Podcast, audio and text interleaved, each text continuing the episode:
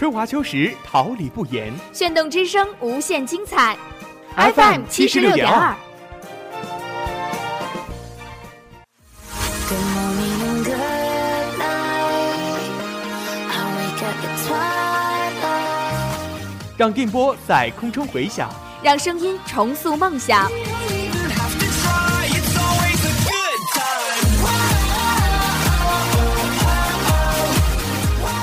在青春的旅途上，用电波打破沉寂。在年少的岁月里，让声音尘封迷茫。我的快乐源泉，我的青春宣言。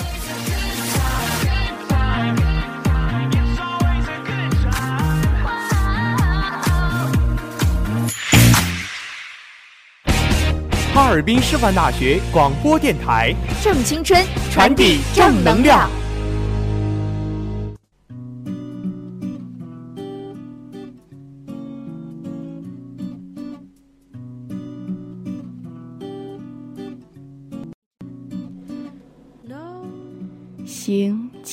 者，阅世间情；行万里者，穷天下经。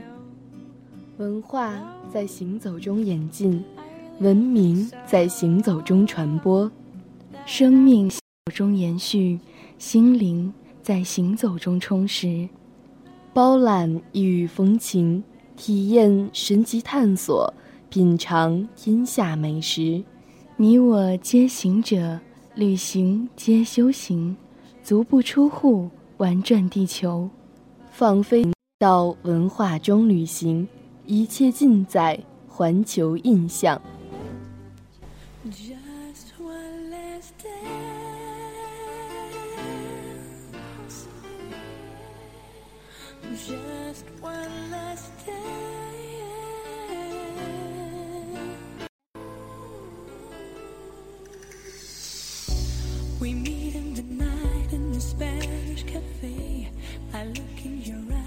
Don't know what to say. It feels like I'm drowning in salty water. 您现在听的哈尔滨师范大学校园广播台为您精心制作的《环球印象》系列节目，这里是调频七十六点二兆赫，我是播音曾令木子，我是播音鲍方倩，同时在直播间为您服务的还有辛勤的监制刘雅慧、天瑶和导播陈子月，新媒体刁子玉、王莹莹、徐静媛以及综合办公室李听、吴金航。环球印象，儋州带您领略异域风情，双州带您走遍九州。本周是出国，踏访异域的神奇土地，感受国外的别样风情。环球印象与您一起聆听异域风情。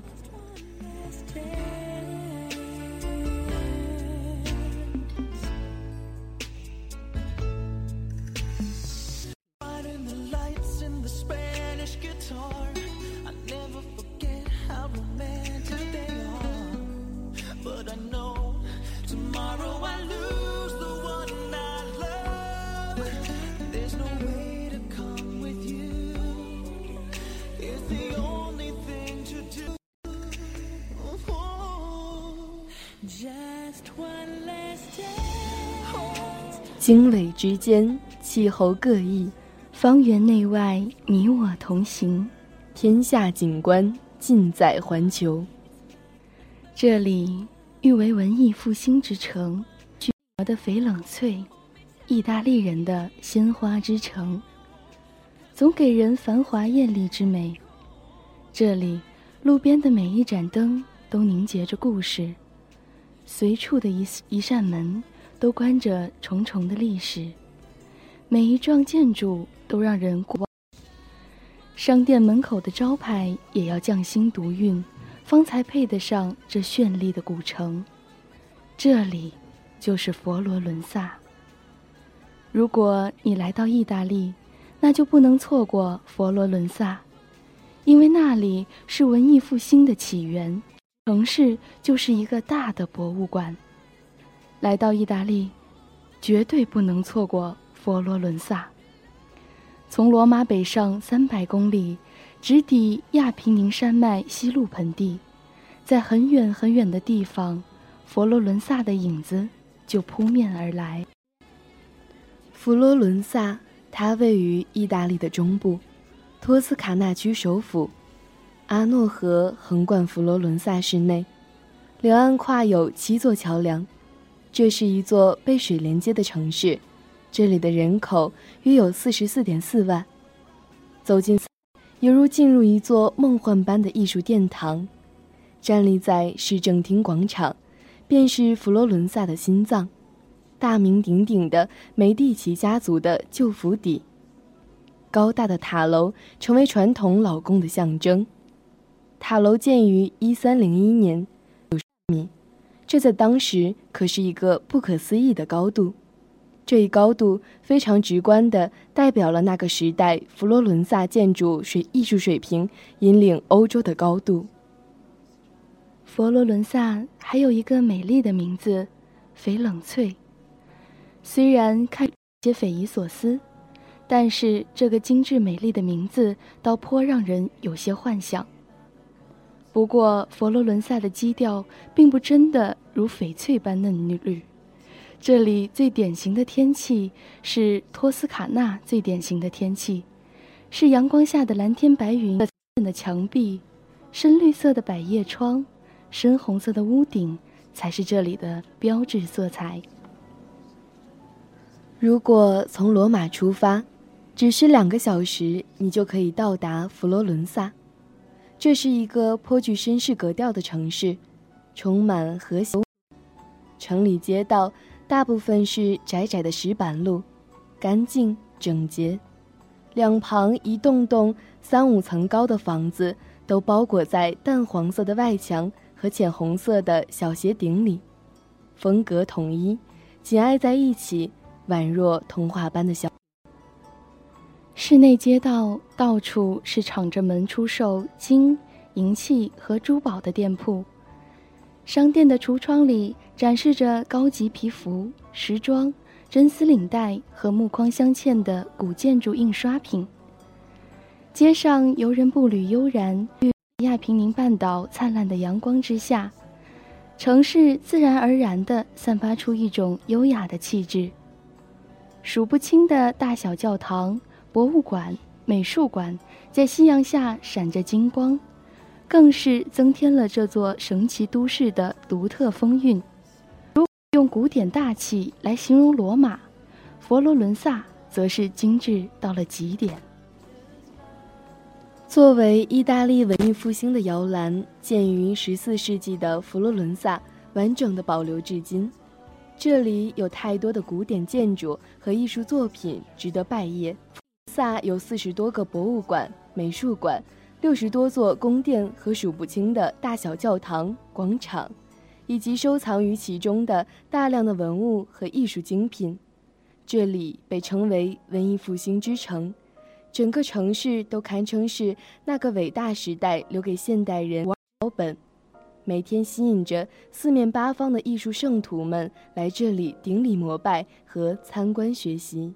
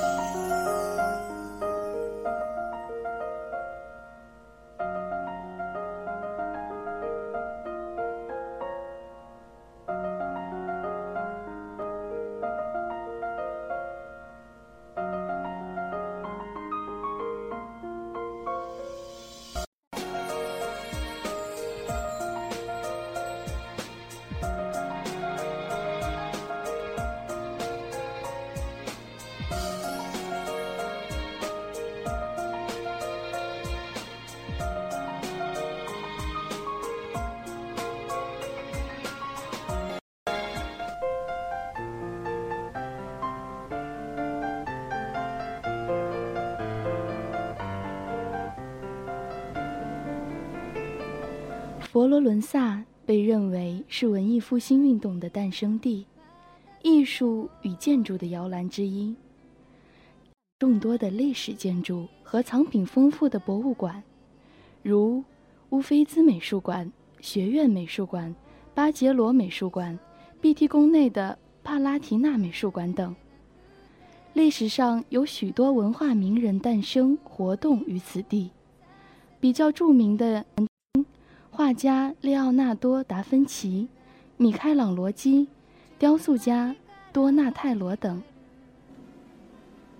风流才子徐志摩曾在《翡冷翠山居客乡》中这样描写这个美丽的地方：在这里出门散步去，是下山，在一个晴好的五月的向晚，正像是去赴一个美的宴会。比如去果子园，那边每株树上都是满挂着诗情最秀逸的果实。假如你单是站着看还是不满意，你一伸手就可以采取，可以滋尝鲜味，足够你性灵的迷醉。做客山中的妙处，犹在你永不需踌躇你的肤色与体态，你不妨摇曳着一头蓬草。不妨纵容你的满腮仙态，你爱穿什么就穿什么，扮一个牧童，扮一个渔翁，装一个农夫，装一个走在江湖的杰不闪，装一个猎户。你不必担心整理你的领带，你尽可不用领结，给你的颈根与胸膛一半日的自由。你可以拿一条这边颜色的长巾包在你的头上。学一个太平军的头目，或是拜伦纳埃及装的姿态，但最要紧的是穿上你最旧的旧鞋，别管它模样不佳，他们可是顶可爱的好友。凭着你的体重，却不叫你记起你还有一双脚在你的脚下。一个人漫游的时候，你就会在青草里坐地仰卧，甚至有时打滚。因为草的和暖的颜色，自然的唤起你童稚的活泼，道上你就会不自主的狂舞，看着你自己的身影，唤出种种诡异的变相。因为道旁树木的阴影，在它们迂徐的婆娑里，暗示着你舞蹈的快乐。你也会得心应手的歌唱，偶尔记起断片的音调，与你自己摇曲。因为树林中的鹰燕告诉你。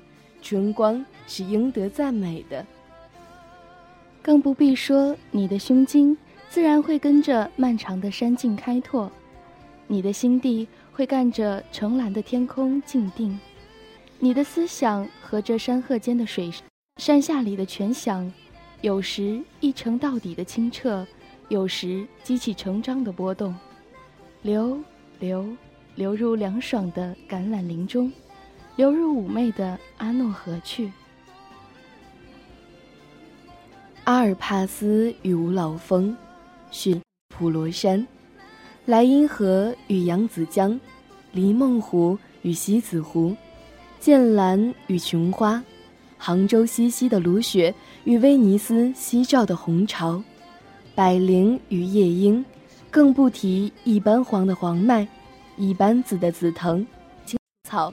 同在大地上生长，同在和风中波动，它们应用的符号是永远一致的，它们的意义是永远明显的。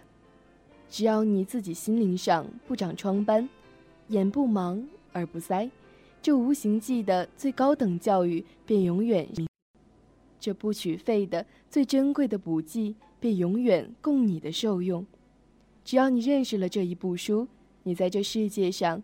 寂寞时，便不寂寞；穷困时，不穷困；苦恼时，有安慰；挫折时，有鼓励；软弱则迷难失时，有难真。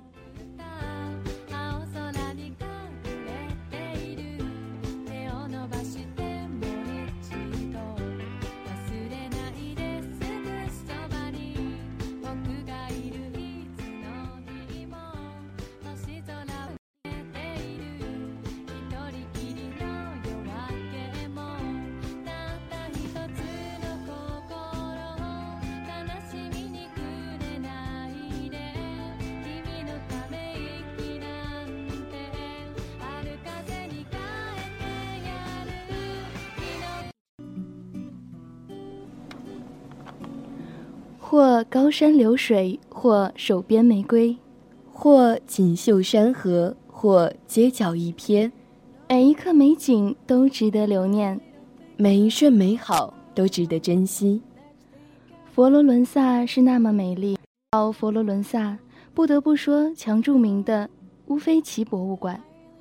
乌菲齐博物馆是世界上最大的博物馆之一，可称为艺术品的海洋。数十间展示展出的都是文艺复兴时期的杰作，走廊上还陈列多塑，如果细细看，几天也看不完。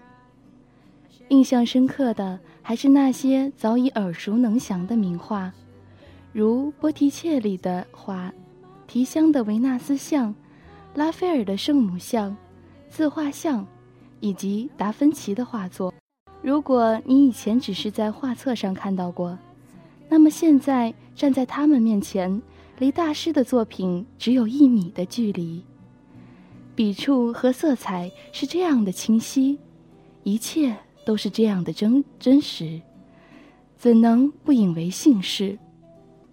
走过乌菲齐博物馆，很快就会来到位于市中心、被称为佛罗伦萨艺术中心的主教堂广场。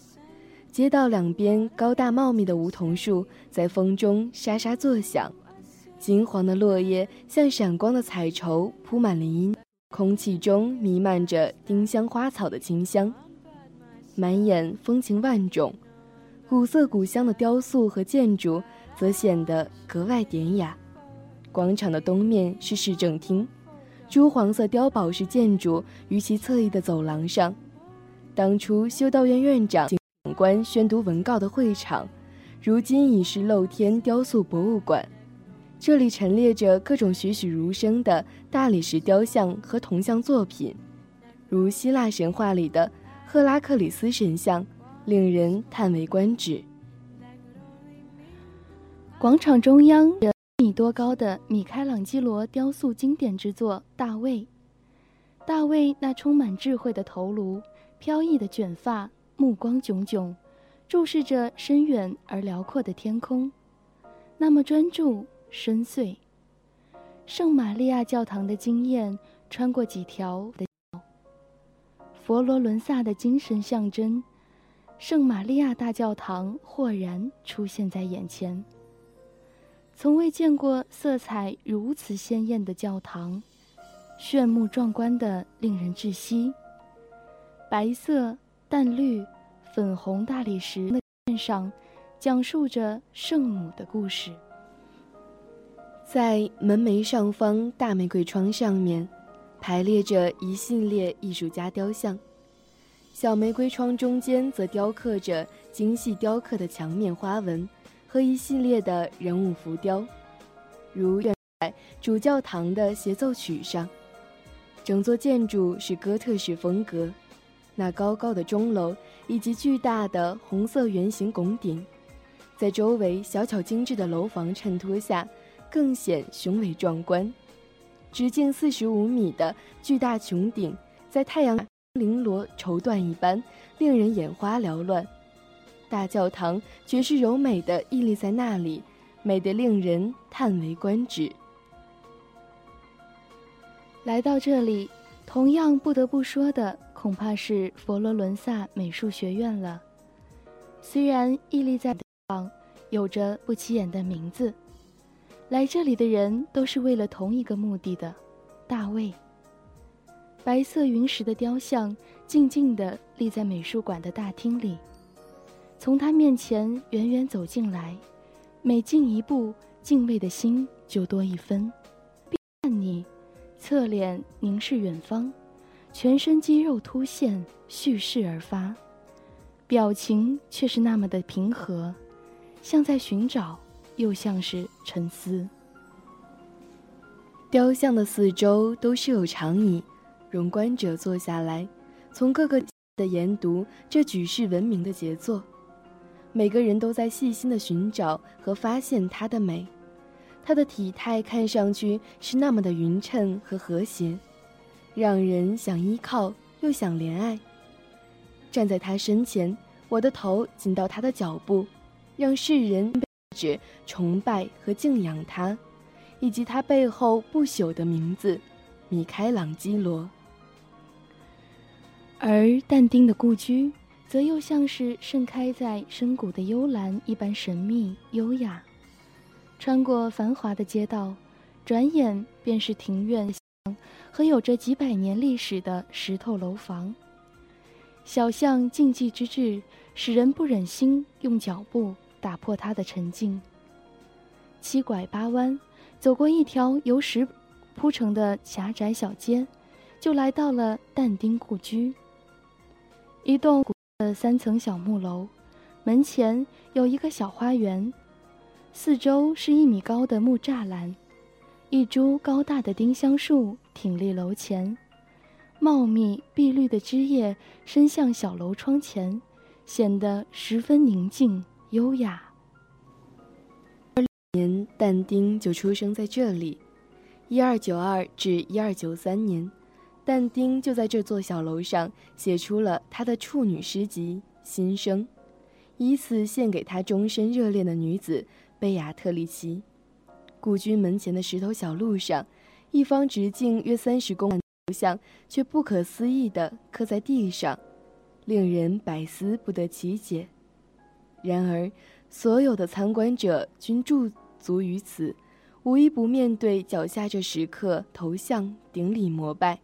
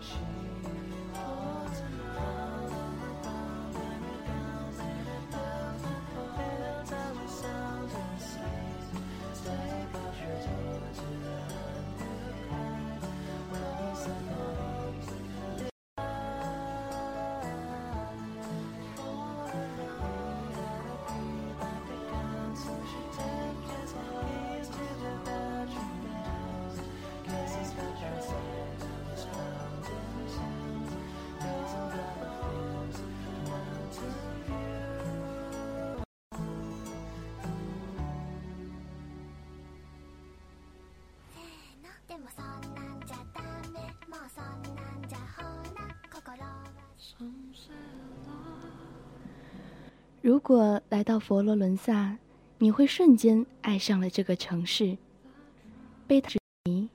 就算这里一个大师也没有，还是会被他轻易俘获。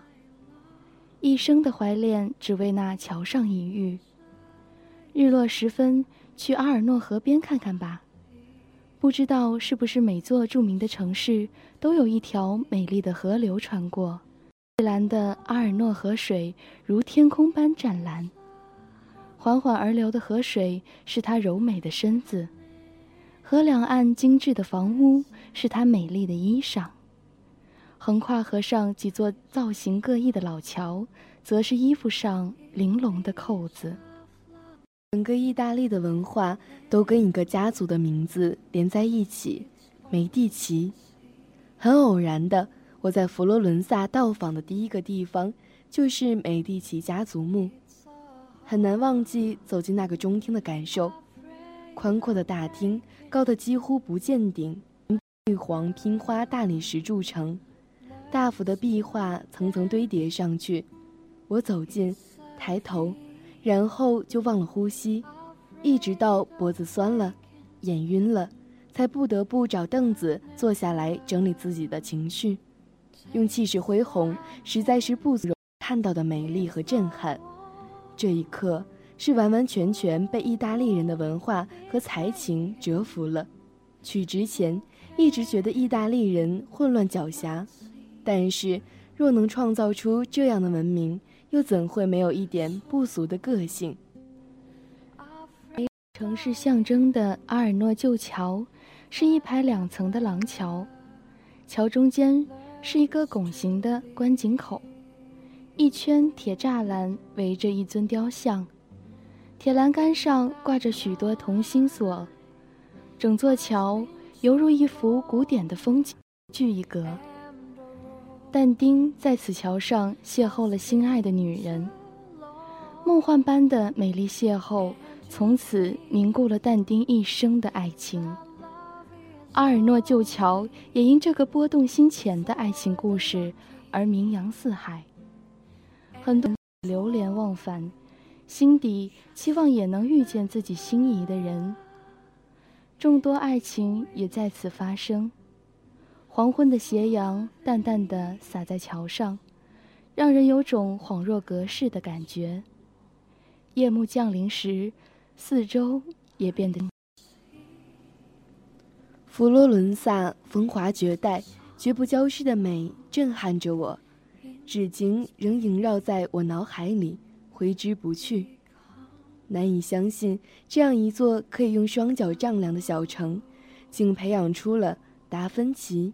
米开朗、拉斐尔这样的天才，那个辉煌的时代已经过去，但世界各地的人们还是络绎不绝地来到这里，感怀伟大的文艺复兴，凭吊大师们的足迹。这就是佛罗伦萨，让我们放慢脚步，细心去体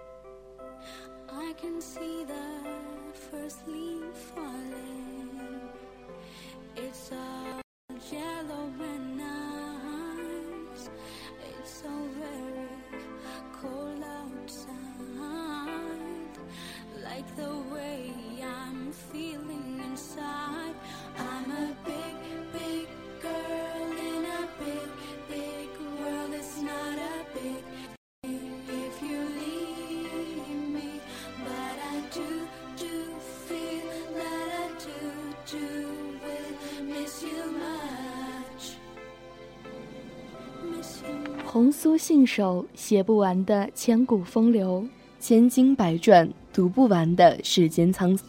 天下纵观历史，萨在公元前一世纪开始进入历史。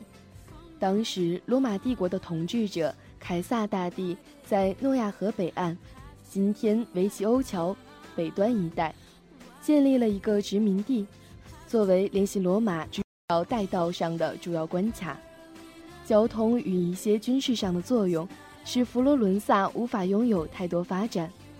罗马帝国灭亡后，此城除短期被哥德人统治之外，就和黑暗时期的大部分都市一般，陷入死寂的庄园经济中。为求而教皇党的一员与依附神圣罗马帝国的皇帝派，是当时意大利各城的二分阵营。十二世纪，已成城市新贵的富商在城市大兴土木，建造了许多美丽的建筑，包括著名的敬礼堂、佛罗伦。随着财富的影响，富商成为佛罗伦萨实际的领导阶级，而佛罗伦萨也在强大的财力支持下，拥有更巩固的自由邦城之地位。十三世纪，佛罗伦萨有三分之一的人口从事的纺织贸易，从东方进口的原料在此加工后出口到欧洲各地，可观的钱财则从欧洲各地涌入亚诺河畔的各富商家中。佛罗伦萨当时已是欧洲最大丝织品中心，随之兴起的地人和犹太人主持的金融业。欧洲重要的银行家族有好几个就是来自佛罗伦萨。不过，以商为主的佛罗伦萨政坛也难免有教皇党和皇帝党的争执，在他们轮流控有城市的时候，与对抗，而在城内外建造了许多防御措施，包括城墙、堡垒等。公元一二六六年。教皇党终于完全掌握了城市的统治权，但不久，内部又分裂为黑白两派，产生争取。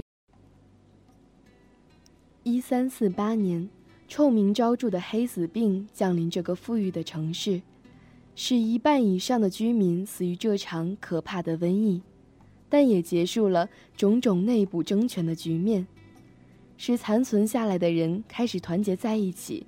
地家族就在此时逐渐成为众家族之间最大的领导者，产生了数位统治者，并且把艺术发展的重要性提高到与财富追逐并列的地位。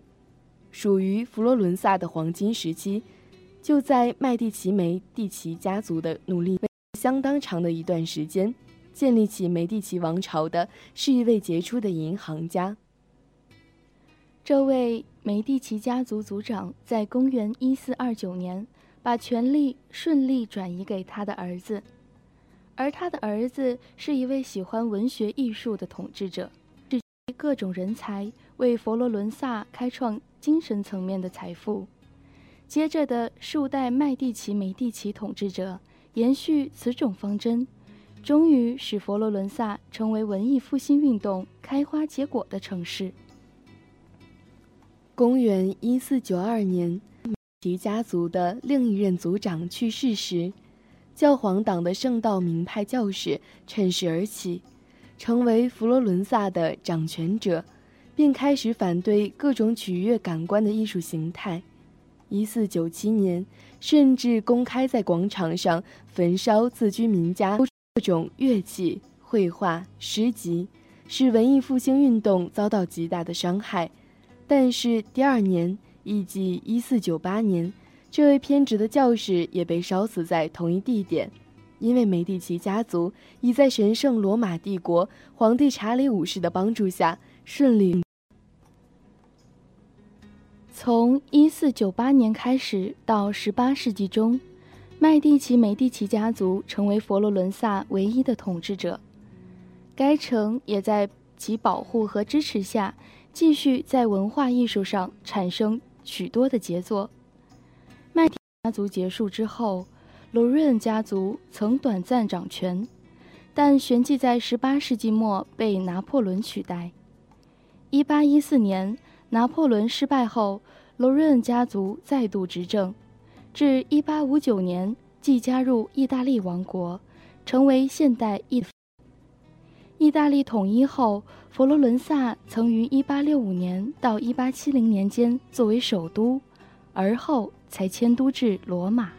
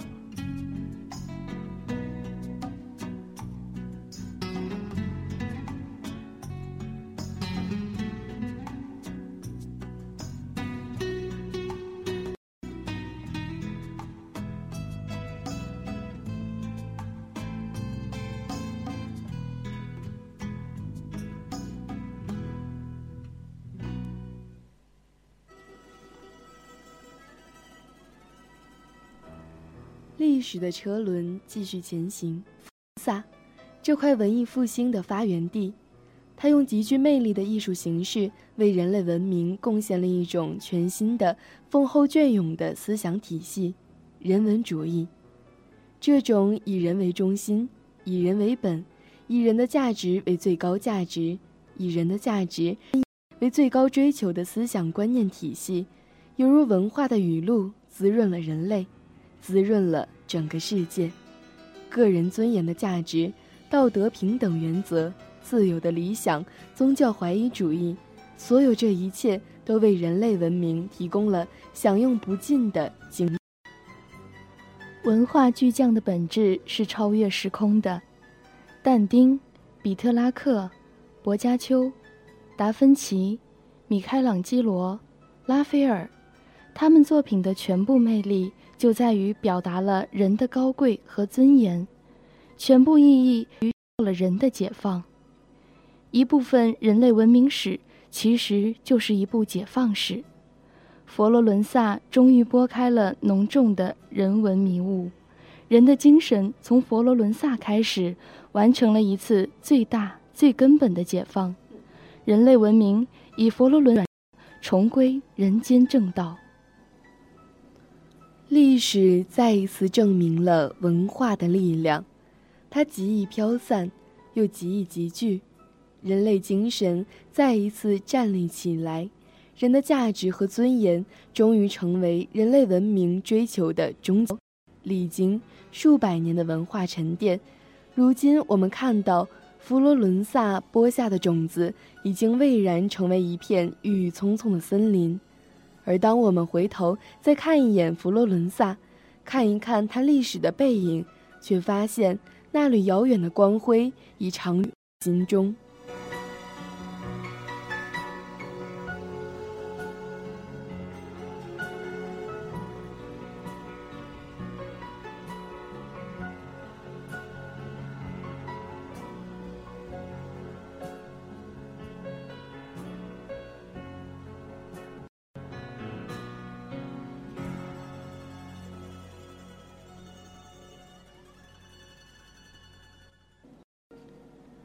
红豆派的外壳，冰淇淋的奶泡，挑剔的很；流着油的咸蛋黄，雪糕边沾的瓜子仁，少而精致。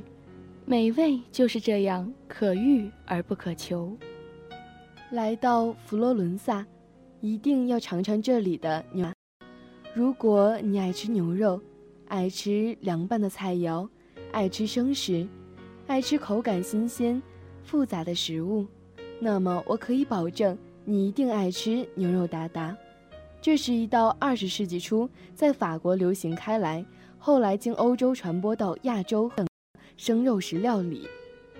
这道料理最早的做法是用新鲜的牛肉、马肉、猪肉等切成极小的肉丁，加上盐、黑胡椒等混合后食用。后来流传开来，逐渐在其中又混合了洋葱。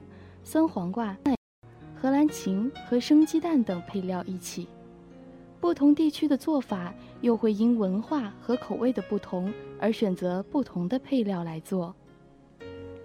在佛罗伦萨，只有最新鲜的牛里脊肉才可以拿来做牛肉达达，食材的新鲜也决定了最后成品的口感。取牛里脊是因为那个部分的肉最嫩且少油少筋。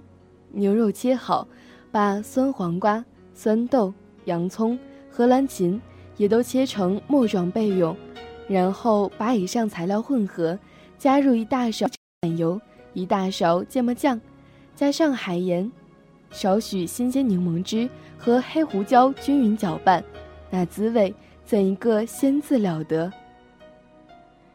鲜嫩甘香的牛肉，沾上嫩滑的蛋黄。裹着荷兰芹的特殊香味，黄瓜和酸豆的鲜酸口感，最后融入芥末酱的微微辛辣残余，一种难以用言语传递的复杂味蕾交响曲。相信只有你亲自体会过后，才会明白，这里的牛肉达达，肥美鲜嫩，口感浓郁。一些相对厚重些的红酒用来佐餐。红酒香醇微酸，牛肉鲜嫩多汁，绝对会让你不虚此行。一道鲜嫩的牛肉达达，配上刚出锅的炸薯角，或是新鲜的法式面包，浓郁香气的黄油一起吃，简直是人间美味。吃完了美味的牛肉，怎能不来一杯冰淇淋佐餐呢？意大利这个神奇的国度是各种美食的发源地，冰淇淋、巧克力、甜，你现在能想到的美味，很多都来自这里。而佛罗伦萨的冰淇淋可以说是意大利的一绝。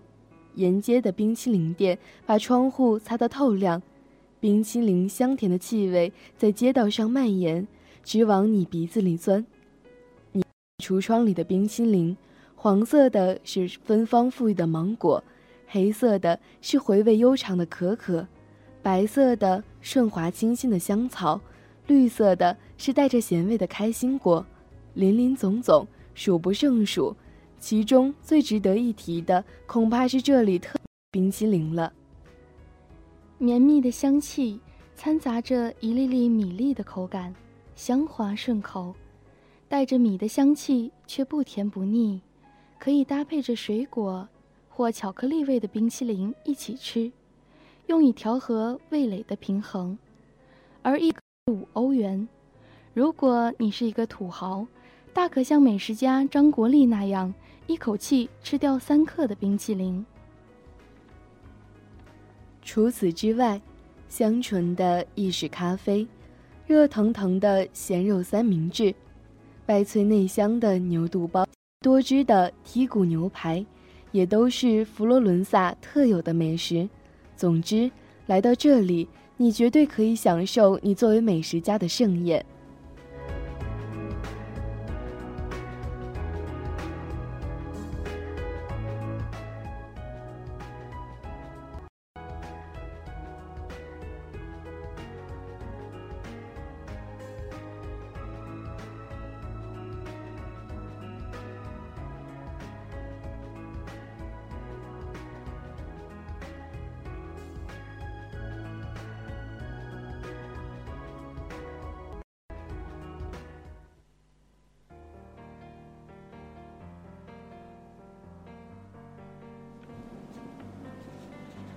红尘出庄，山河无疆，静水流深，苍生踏歌。一路涉足，一路留念，一路回望，依旧前行。我们喜欢旅行，于是去了很多个城市，在每一座城市里留下一些故事，等着恰好经过的人慢慢的揣测。离开一座城市，去往另一个地方。留下的人继续品尝有关你的孤独。一张崭新的火车票带你去下一个城市，在沿途可以看看风景，那些曼妙的风景，有些稍纵即逝，很快从记忆里抽离；有些恒古绵长，在很久以后依然可以带着我。我们用心记下每一个瞬间。很久很久之后，这些是可以用生命去回忆的。每一个精彩的定格，都丰富了我们的人生。在下一个城市，你是不速之客。突城市，陌生而孤独的情绪是旅行路上常有的姿态。但不久的将来，你会慢慢熟悉城市的气息，城市也会熟悉你的气息。旅途中的孤单，因为旅行之人的浪漫可以变得很轻。每一程山水都是一种领悟。行走在繁华的红尘，和岁月低吟浅笑，和时间陌路相逢，和命运谈笑风生。一个人的旅行，也是一个人的天堂。在我仰望蓝天白云的时候。你会发现，不安的情绪稳定下来，云淡风轻的真谛是经历大风大浪所得所感。旅行就是一种很美的经历，旅行遇见的一切都是那么的突然，或许夜静的时候，月光和树叶可以探知你的隐忍；其他沉睡的生物在梦里和寂寞喧嚣大声的呐喊。然而，总有一段记忆模糊了天堂，总有一片清风氤氲了花海。永远，心永远向着远方。其实，我们都知道，这才是旅行。也许一次的相遇便后会无期，也许一次的不舍便经久不衰。我们终会成长，终会习惯，收起青青芳草，向天涯寻找。向阳光靠近，让我们去佛罗伦萨吧，这座饱经沧桑的城市，如今历久弥新，愈加美丽。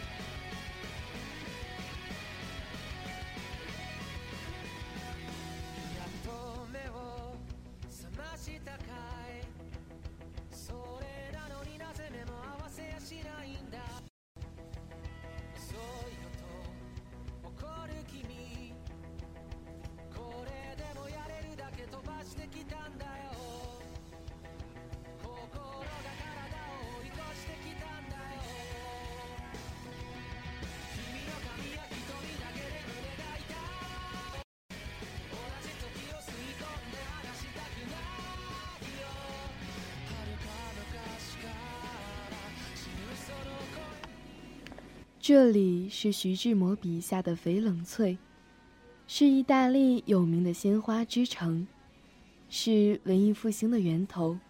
佛罗伦萨如此美丽而珍贵，让我们一同守护它昔日的荣光，拥抱这份珍贵的美丽。今天的环球印象就要和您说再见了，让我们永怀一颗发现美、感受诗意的心。画中旅行，我们下期再见。